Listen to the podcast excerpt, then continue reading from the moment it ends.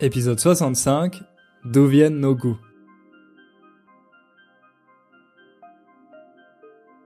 Salut à toutes et à tous, bienvenue, j'espère que vous allez bien. Moi ça va très bien parce que vendredi je vais rentrer en France. Oui, si vous le savez pas, euh, j'habite à Varsovie en Pologne depuis 5 ans. Je suis professeur de français expatrié là-bas. Donc j'ai pas souvent l'occasion malheureusement de rentrer en France, mais Vendredi, c'est le bon moment parce que j'ai un de mes meilleurs amis qui fête ses 30 ans. Alors je vais passer quelques jours à Paris, histoire de revoir euh, plein de personnes que j'ai pas revues depuis longtemps. C'est l'inconvénient quand on est expatrié, on n'a pas souvent l'occasion de revoir ses proches. Bon, au début, quand j'ai déménagé à Varsovie, tout le monde était très curieux de découvrir la capitale polonaise, donc j'avais souvent des gens qui venaient me voir. Mais maintenant, vu que ça fait cinq ans, ça devient un peu plus rare et c'est moi qui suis obligé de rentrer pour euh, voir tout le monde. Mais bon, je suis content parce que ça fait euh, un petit moment que je suis pas rentré en France. Ça va être euh, l'occasion de passer un bon moment avec mes proches.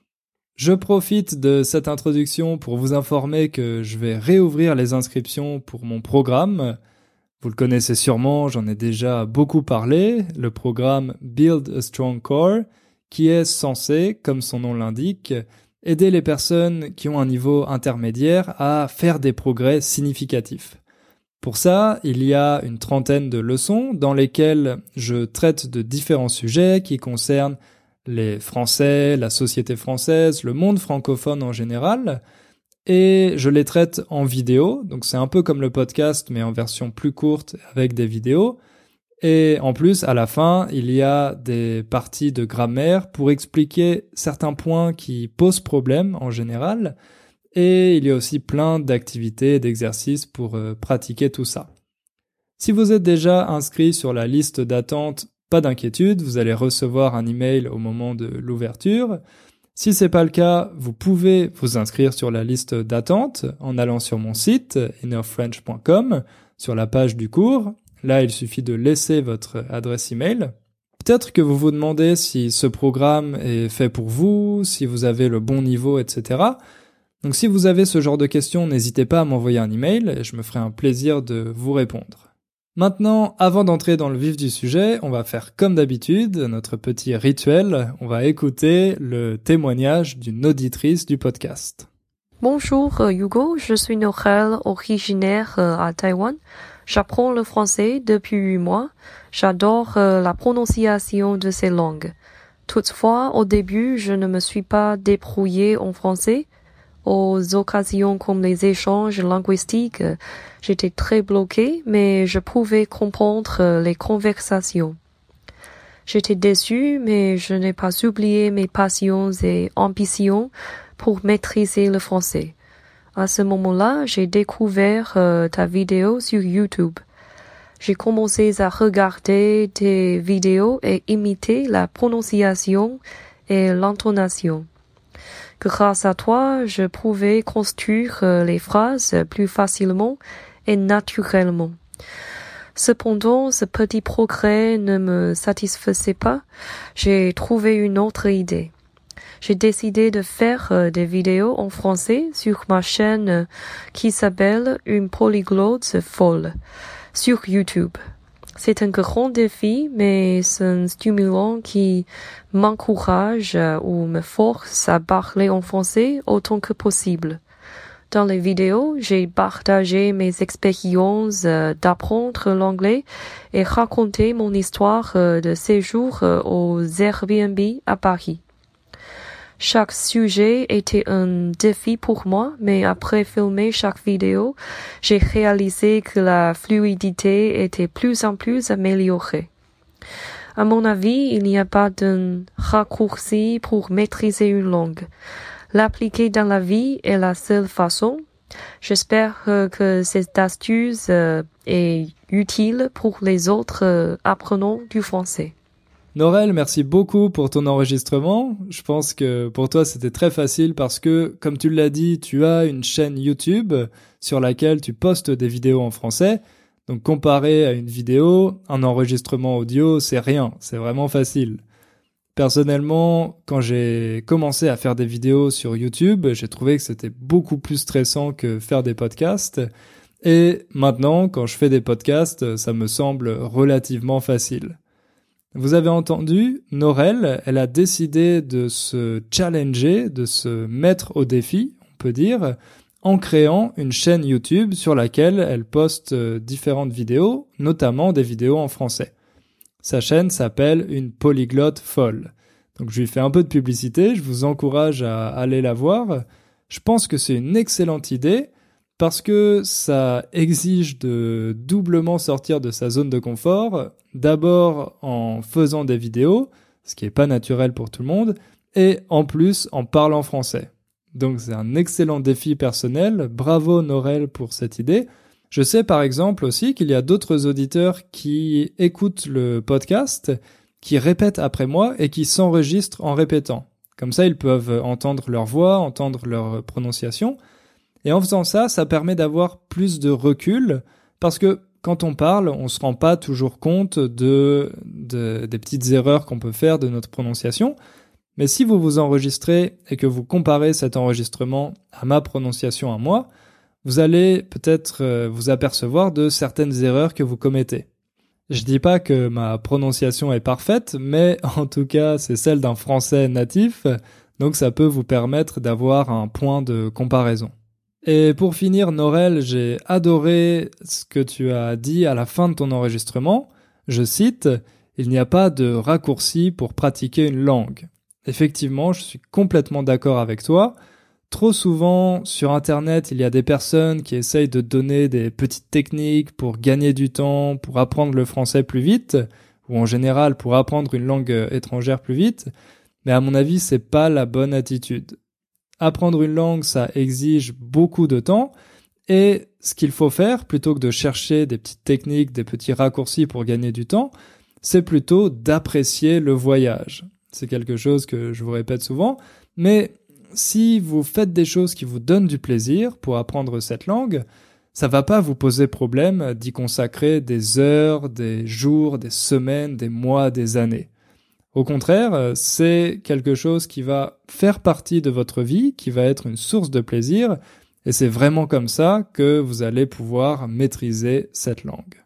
Bref, encore une fois, merci Norel pour cet enregistrement. Je pense que ça va être une bonne dose de motivation pour les auditeurs et les auditrices.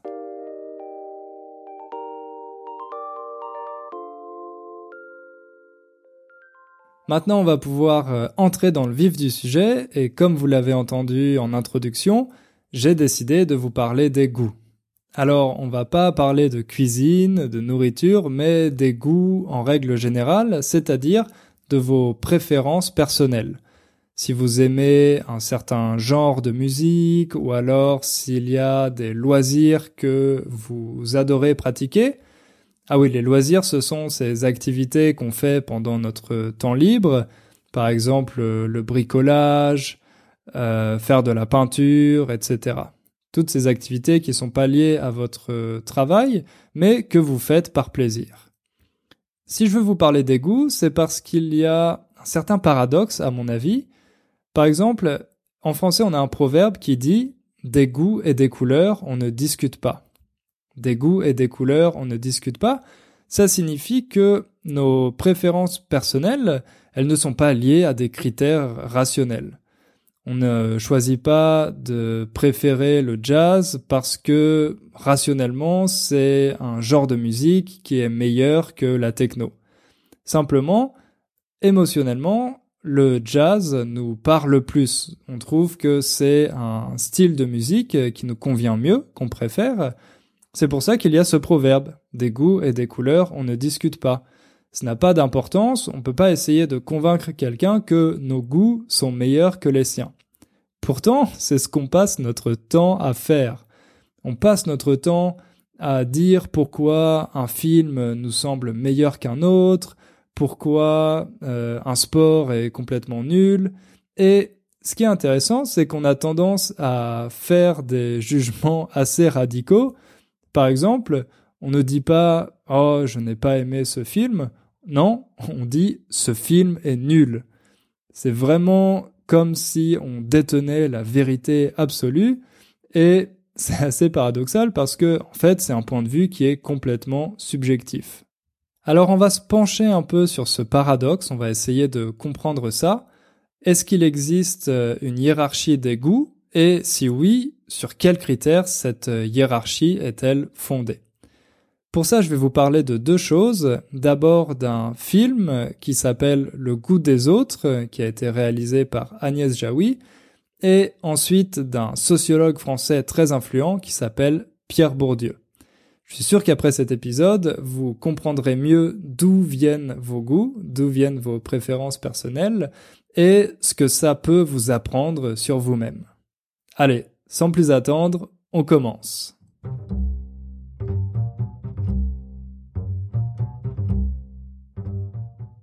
Le goût des autres, comme je vous l'ai dit, c'est un film de la réalisatrice Agnès Jaoui, avec dans le rôle principal Jean-Pierre Bacry. Il faut savoir que pendant longtemps, ils ont été tous les deux en couple, Agnès Jaoui et Jean-Pierre Bacry. D'ailleurs, ils sont devenus tellement célèbres qu'on a créé un nom à partir de leurs deux noms de famille. On les appelle les Jabak. C'est une contraction de Jaoui et Bakri, les Jabak. C'était un couple assez fusionnel parce que ils, euh, ont beaucoup travaillé ensemble, ils ont fait plusieurs films en tant qu'acteurs, actrices, scénaristes, réalisateurs, réalisatrices. Donc voilà, c'est vraiment un couple très influent dans le cinéma français. Enfin maintenant, ils sont plus en couple, ils se sont séparés il y a quelques années, mais ils continuent de travailler ensemble. Le goût des autres, c'est le premier film qu'a réalisé Agnès Jaoui, il est sorti en 2000 et il a remporté le César du meilleur film. C'est assez rare qu'une comédie remporte le César du meilleur film, mais il faut savoir que Jaoui et Bakri ont le talent pour réaliser des comédies intelligentes. Pas seulement des comédies avec des gags, mais au contraire, ils font des analyses très fines et très pertinentes de la société française, et ça permet au public français de prendre du recul, de voir ses petites habitudes, ses défauts, et de pouvoir se moquer un peu de lui-même. Donc si vous aimez les comédies, je vous recommande vraiment de jeter un œil à leur filmographie. Le goût des autres, c'est un film dont le personnage principal s'appelle Jean-Jacques Castella. C'est un chef d'entreprise autodidacte, autrement dit, il a fondé lui-même son entreprise et il a eu beaucoup de succès avec ça, il a très bien réussi. Pour vous le décrire un peu, c'est donc c'est Jean-Pierre Bacry qui joue ce, ce personnage. Il est assez grand, il est dégarni, ça veut dire qu'il a pas beaucoup de cheveux sur le crâne, sur la tête. Donc il est dégarni, il a une grosse moustache, il porte toujours des costumes cravates. Bref, vous voyez, c'est le chef d'entreprise français typique et euh, il est un petit peu caricatural parce que il est toujours râleur. Râleur, c'est un adjectif qui vient du verbe râler et râler, c'est synonyme de se plaindre. Donc quelqu'un qui est râleur, ça veut dire quelqu'un qui se plaint tout le temps. D'ailleurs, les Français ont la réputation d'être comme ça, la réputation d'être râleur, et je dois dire que les Polonais le sont un peu aussi. Bref, maintenant vous avez cette image de Jean-Jacques Castella, et sa vie dans le film, elle est un peu plan-plan. Ça, plan-plan, c'est un adjectif familier pour dire que quelque chose est calme, sans originalité, peut-être euh, un peu fade, un peu ennuyeux. Donc Jean-Jacques Castella, ce chef d'entreprise, il a cette vie plan-plan dans laquelle il s'ennuie avec euh, sa femme qui est décoratrice d'intérieur et leur chien. Mais comme vous pouvez l'imaginer, il y a un événement qui va venir euh, perturber tout ça, un événement qui va venir bouleverser cette situation. Ce qui va se passer, c'est que l'entreprise de Jean-Jacques va obtenir un, contrat avec un client étranger, et pour être capable de mieux communiquer avec ce client, Jean-Jacques va devoir prendre des cours d'anglais. Donc il commence à prendre des cours d'anglais avec une prof particulière, et au début, les cours se passent pas très bien. Jean-Jacques est pas super motivé, il fait pas beaucoup d'efforts pour euh, apprendre et on a l'impression que ses cours euh, ne vont pas donner de bons résultats. Mais un soir, euh, Jean-Jacques se retrouve obligé d'aller au théâtre par un concours de circonstances.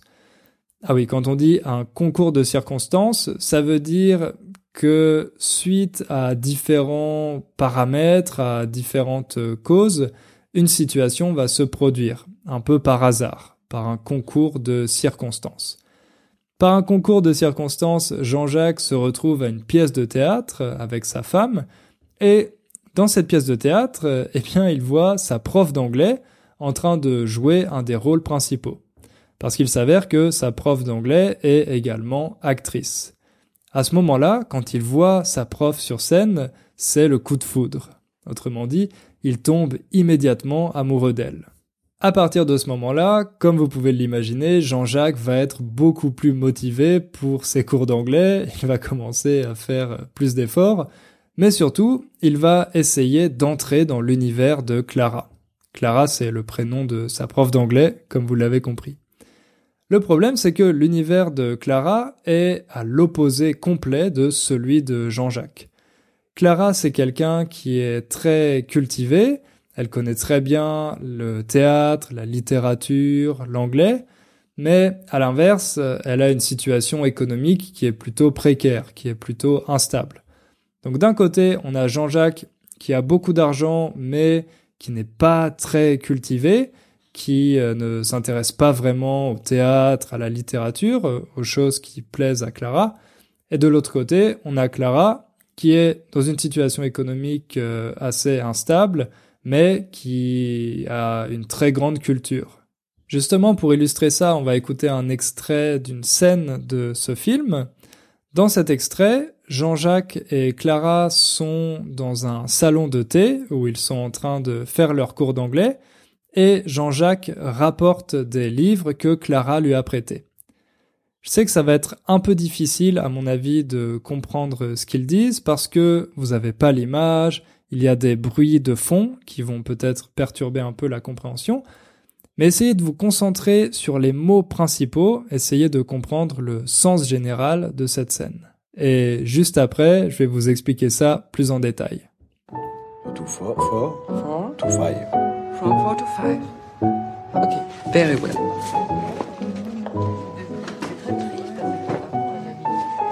Ah, je vous ai apporté des livres. là. Ah, vous les avez lus déjà? J'ai pas pu. J'ai lu 4 pages, l'autre 10 pages. J'ai arrêté. Pas terrible comme livre. Moi, j'ai trouvé magnifique. Ah ouais? Non, mais je... Oui, vous les trouvez pas terribles, j'ai compris, ça va. Fallait surtout pas vous forcer. En même temps, euh, si je me force pas, je dirai jamais. Eh ben, vous lirez jamais, c'est pas grave. Non, c'est pas grave. Alors vous avez entendu que Jean-Jacques a pas vraiment aimé les livres que Clara lui a prêtés, il dit qu'ils euh, étaient pas terribles. Pas terribles, ça veut dire que ces livres ne lui ont pas plu. À l'inverse, Clara lui dit qu'elle, elle les trouve magnifiques. Donc on voit ici qu'il y a une incompréhension. Jean-Jacques ne comprend pas pourquoi Clara aime tellement ces livres. Lui, il ne leur trouve rien de spécial. Mais ensuite, il admet quelque part son ignorance parce que, eh bien, il dit qu'il doit se forcer, il doit se forcer à lire ce genre de livre, sinon il ne lira jamais. Ici, on voit que Jean-Jacques est très humble, qu'il admet euh, son manque de connaissances sur ce sujet, mais Clara lui répond d'une manière assez sèche. Elle lui dit Eh ben, vous ne lirez jamais, c'est pas grave. Autrement dit, pour elle, certaines personnes n'ont pas besoin de lire, soit parce que elles ne sont pas capables de comprendre ce genre de littérature, soit parce que c'est pas quelque chose qui est utile dans leur vie de tous les jours. Moi, je pense le contraire, je pense que c'est essentiel pour tout le monde de lire. Évidemment, on n'est pas obligé de seulement lire les classiques de la littérature, il y a plein d'autres choses très intéressantes, mais c'est une activité intellectuelle qui est importante pour chacun d'entre nous. Au contraire, Clara ici, elle montre une certaine forme de snobisme. En disant ça, elle lui montre qu'elle, elle fait partie de cet univers et que Jean-Jacques ne peut pas comprendre ses références. C'est une manière pour elle de le rejeter et de lui faire comprendre qu'ils ne sont pas du même monde. Ce film, Le goût des autres, il montre qu'on a tendance à s'entourer de personnes du même milieu. Le milieu, ça veut dire euh, l'entourage, notre euh, environnement social. Ça, c'est pas quelque chose de nouveau, j'imagine que vous l'avez déjà remarqué. On a tendance à fréquenter des personnes qui euh, viennent un peu du même environnement que nous. Peut-être que ce sont des personnes qui ont fait les mêmes études, qui travaillent dans le même secteur ou dans le même type d'entreprise. Mais ce qui est assez intéressant, c'est que quand on prend le cas de l'amour, par exemple, du coup de foudre, on a l'impression que c'est quelque chose qui arrive complètement par hasard et qu'on apprécie une personne seulement en fonction de ses qualités personnelles, alors qu'en réalité, cet amour, il est déjà prédéterminé par euh, notre euh, environnement social. Par exemple, dans les universités, il y a une certaine homogamie.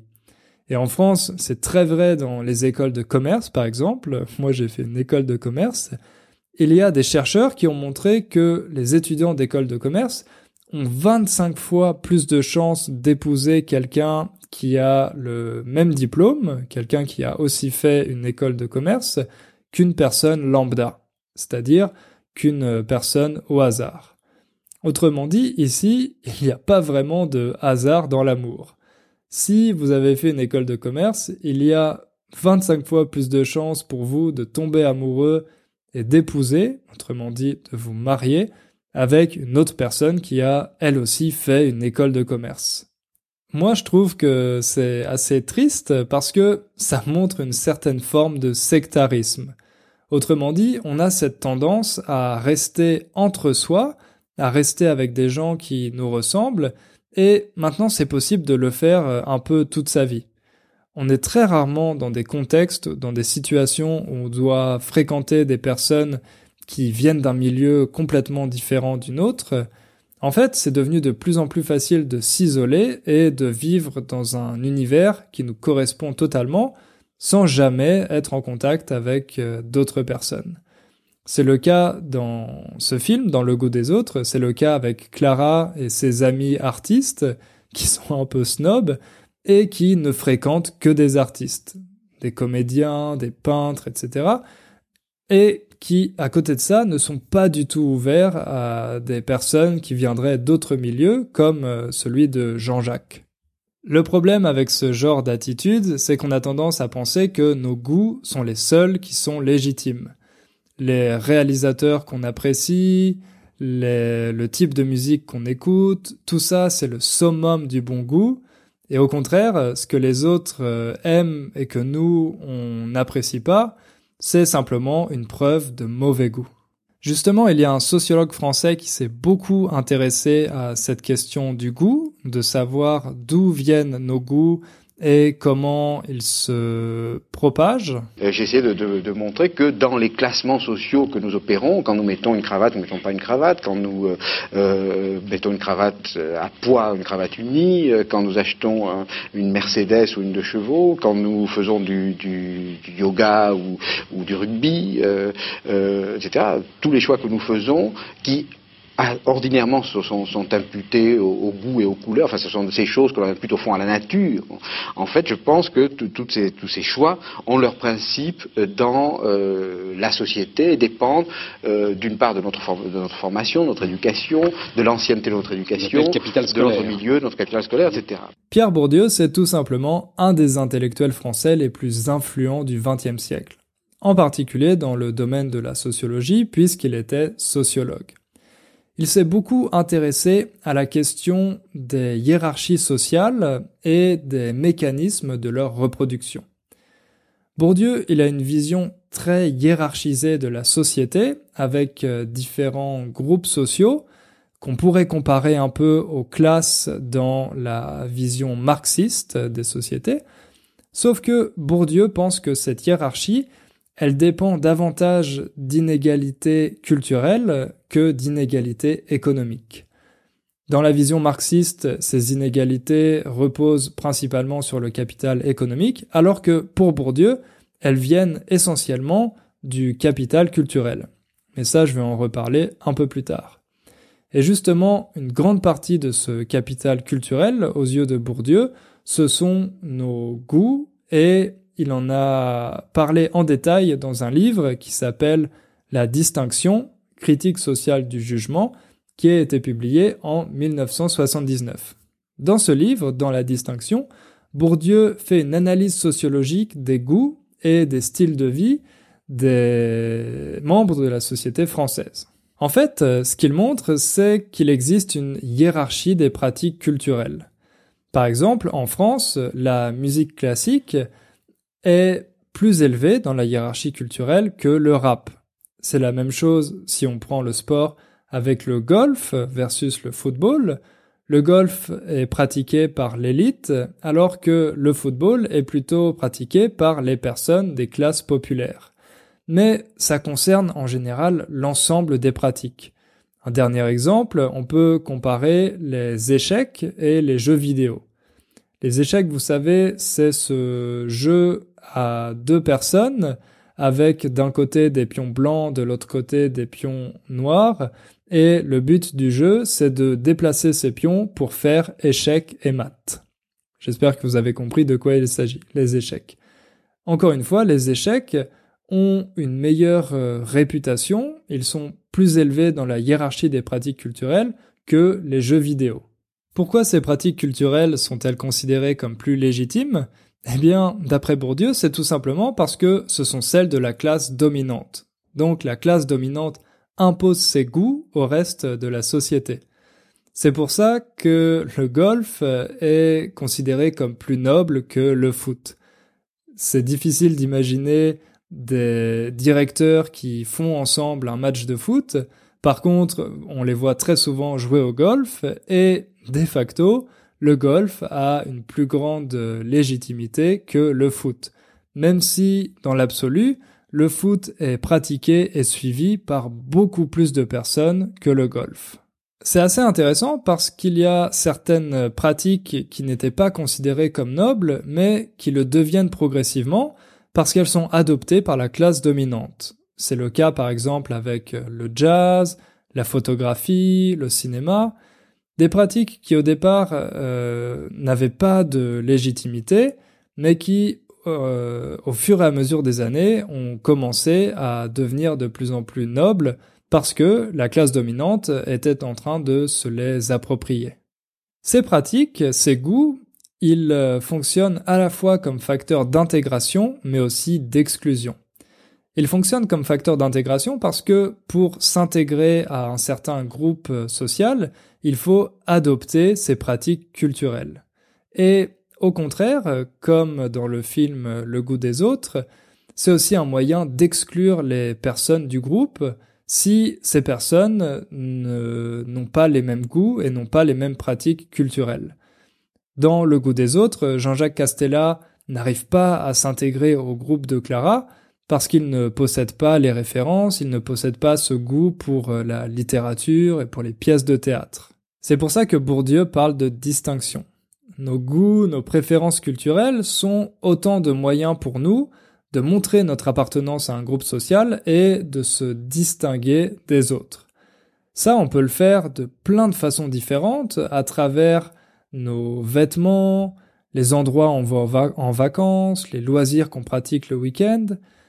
Toutes ces pratiques qui nous semblent personnelles en fait, euh, elles sont un moyen pour nous de matérialiser notre appartenance à un certain groupe social.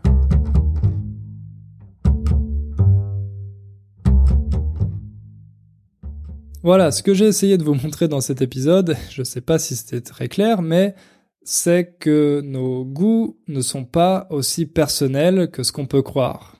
En fait, il y a une grande partie des goûts qui ne nous appartiennent pas, mais qui nous sont simplement transmis par notre famille, par l'école et par le groupe social auquel on appartient. Évidemment, je ne suis pas en train de dire qu'on est complètement déterminé par notre environnement social. Il y a plein d'autres choses dans notre trajectoire personnelle, dans notre histoire, qui peuvent nous faire euh, adopter ou abandonner certains goûts, mais une grande partie d'entre eux est quand même euh, prédéterminée en fonction de l'endroit et de la famille dans laquelle on est. J'espère vous avoir donné envie de regarder ce film, de regarder le goût des autres. Je pense que ça peut être un bon exercice pour vous et ça vous apprendra des choses intéressantes. Bourdieu, c'est aussi un très bon auteur à lire. Malheureusement, c'est assez compliqué, c'est assez technique. Mais peut-être que je ferai un autre épisode sur euh, ce sociologue, parce qu'à mon avis, il y a encore plein de thèmes passionnants que j'ai pas eu le temps de, de couvrir euh, ici, parce que c'est difficile de parler d'une œuvre si riche en si peu de temps. En conclusion, je dirais qu'il est important de rester ouvert aux autres, de ne pas s'enfermer dans notre environnement social, d'être curieux, d'essayer d'en apprendre un maximum sur des pratiques culturelles différentes des nôtres, parce que comme ça, on peut s'enrichir et euh, découvrir de nouvelles choses passionnantes. Sans transition, avant de terminer cet épisode, on va écouter un deuxième témoignage, celui de Gabriel. Salut Hugo, je m'appelle Gabrielle, j'ai 20 ans, je vis en Pologne à Lublin et je suis polonaise. J'étudie la linguistique appliquée, bref, les français et l'anglais. Je suis en deuxième année maintenant. J'aime le français et j'aimerais parler mieux dans cette langue, mais vous savez, parfois c'est très difficile. J'ai trouvé votre podcast par hasard sur l'application Spotify. J'ai commencé à écouter les derniers épisodes et j'ai compris beaucoup. Je suis impressionnée par ce que vous faites. Faute de temps libre, j'écoute ces podcasts irrégulièrement, les plus souvent quand je promène. Mais je dois vous dire que j'aime votre voix. Je me suis habituée à vous comme un ami. Je pense que vous êtes un excellent professeur. Parce que je sais que vous vivez en Pologne aussi, je regrette de ne pas avoir des cours de français avec vous. Vous m'aidez à mieux comprendre les Français et vous choisissez des sujets intéressants. Pour moi, c'est aussi l'occasion d'approfondir mes connaissances sur divers sujets. Merci beaucoup pour votre travail. Je vous souhaite beaucoup d'énergie pour enregistrer et apprendre les autres. J'espère que vous continuerez. Bonne chance! Merci Gabriel d'avoir pris le temps de faire cet enregistrement pour moi. Je suis toujours très impressionné par les étudiants polonais de linguistique. Je trouve que vous êtes capable d'acquérir un très bon niveau de français en très peu de temps, après seulement quelques mois, quelques années d'études. Je pense que vos professeurs sont vraiment exigeants et qu'ils vous font bien travailler. En plus, euh, souvent, vous apprenez plus d'une langue, vous apprenez pas seulement le français, mais aussi l'anglais, comme tu l'as dit. Ça me fait aussi plaisir que tu me considères comme un ami, c'est quelque chose que je comprends complètement parce que moi aussi j'écoute des podcasts, donc euh, je comprends ce, sentiment, cette impression, même si c'est un peu bizarre pour moi parce que je ne connais pas la majorité d'entre vous, mais vous, vous avez l'impression de me connaître très bien à travers euh, ces épisodes, comme vous écoutez ma voix pendant des heures et des heures. Mais voilà, ça me fait vraiment plaisir que vous me voyez comme ça, et je suis content de pouvoir faire un peu partie de votre vie. Voilà, c'est tout pour aujourd'hui. On va s'arrêter là. Je vous invite comme d'habitude à laisser une évaluation sur euh, iTunes ou sur Facebook si vous ne l'avez pas encore fait. Pour moi, c'est important parce que ça me permet de faire la promotion du podcast et de convaincre d'autres personnes que ça vaut le coup d'écouter Inner French. Merci à tous en tout cas de m'avoir euh, écouté. On se retrouve dans deux semaines et d'ici là, comme d'habitude, n'oubliez pas de faire un peu de français tous les jours. À bientôt!